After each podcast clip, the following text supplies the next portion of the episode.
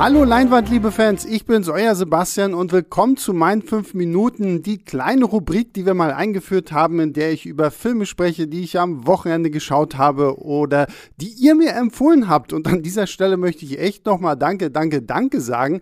Ich habe jetzt wirklich so eine extrem lange Liste schon von Filmen, äh, die ihr mir geschickt habt, wo ihr sagt, okay, ey, die muss er gucken. Ich habe jetzt sogar einen Film, der soll richtig schlecht sein, den werde ich dann vielleicht, wenn ich ihn irgendwo finde, demnächst auch mal schauen anschauen. Auf jeden Fall bin ich wahnsinnig happy, dass ihr da so viel Rückmeldung gebt äh, und ihr könnt, dürft das natürlich auch weiterhin machen. Schreibt einfach eine Mail an leinwandliebe.filmstarts.de. Ich sammle das alles. Wie gesagt, meine Liste wird länger und länger und länger.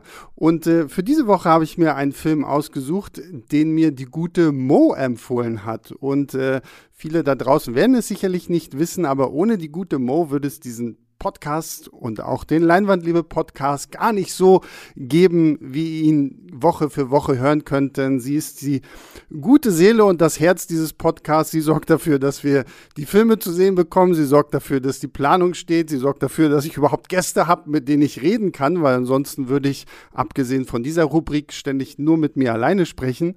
Ähm, deswegen Vielen, vielen lieben Dank, Mo, erstmal für deine Arbeit und ähm, natürlich auch für diesen tollen Tipp, den du mir gegeben hast. Und ich würde sagen, bevor ich jetzt noch länger rumfasele, fangen wir einfach mal an. Meine fünf Minuten laufen ab jetzt und äh, go.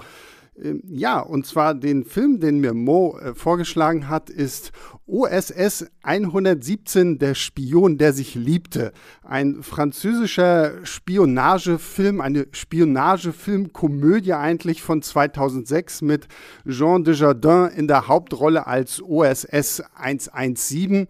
Das ist äh, John Desjardins, dürften vielleicht die meisten kennen als äh, der Hauptdarsteller in The Artist, diesem Stummfilm, der, glaube 2011 oder so, schlagt mich nicht, ich weiß es nicht mehr genau, äh, ja wirklich alle Kassenrekorde und Oscar-Rekorde sprengte. Und ähm, ja, der gute Mann war aber auch vorher schon sehr, sehr aktiv in Frankreich und hat hier eine Spionage-Persiflage gemacht. Und ich muss sagen, ich bin ein großer Bond-Fan und äh, Jean Dujardin in dieser Rolle zu sehen, hat mich echt so ein bisschen daran erinnert, wie lange ich schon keinen Bond-Film mehr gesehen habe. Und ähm, auch wie, wie gut Jean Desjardins diese Rolle eigentlich passt, so, so als geschniegelter, gebügelter Agent. Also, wenn er nicht gerade Franzose wäre, könnte man ihn vielleicht auch direkt als den nächsten 007 vorschlagen. Ähm, aber worum geht's? Ganz kurz. Äh, der Film spielt 1955. In Kairo wird ein Agent getötet und ähm, OSS 117 wird nach Ägypten geschickt, um zu ermitteln.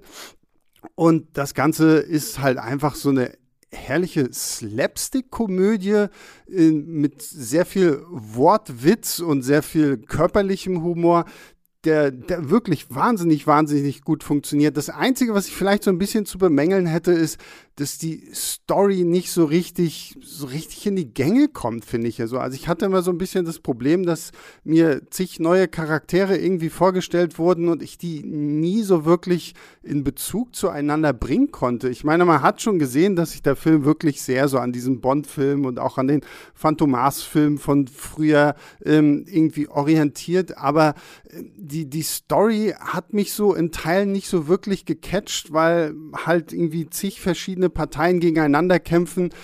Das Gute an dem Film ist aber halt wirklich erstens, dass wir halt Jean Desjardins haben, der wirklich unser Mittelpunkt ist und der einfach so wunderbar, wunderbar funktioniert in dieser Rolle.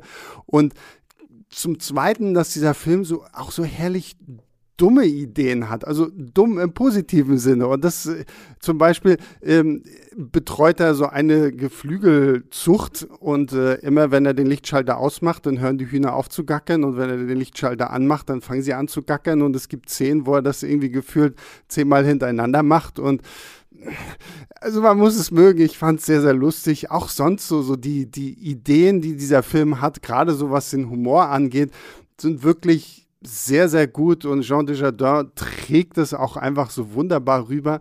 Und was man tatsächlich auch noch sagen muss, ich bin ja normalerweise jemand, wenn ich so Filme gucke, dann gucke ich sie gerne in der Originalsprache.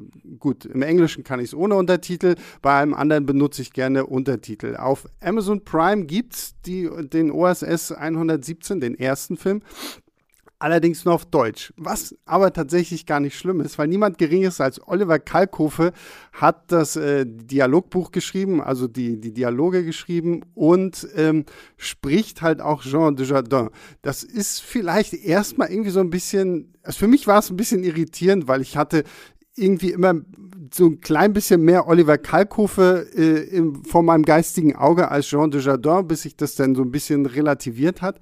Aber äh, Kalkofe macht da wirklich auch einen wahnsinnig guten Job darin, diese da noch so, so ein bisschen halt so ein so, ein, so, ein, so einen deutschen Wortwitz reinzubringen. So, ich meine, gerade bei Comedy ist es ja immer wahnsinnig schwer, wenn man das irgendwie übersetzt, dass viel verloren geht. Aber Kalkofe ist da ja äh, Comedy-Ass äh, und gut genug, das halt wirklich irgendwie so rüberzubringen. Und da muss ich tatsächlich sagen, das war mal wieder so ein Film, wo ich es auch gerne, gerne auf Deutsch geschaut habe.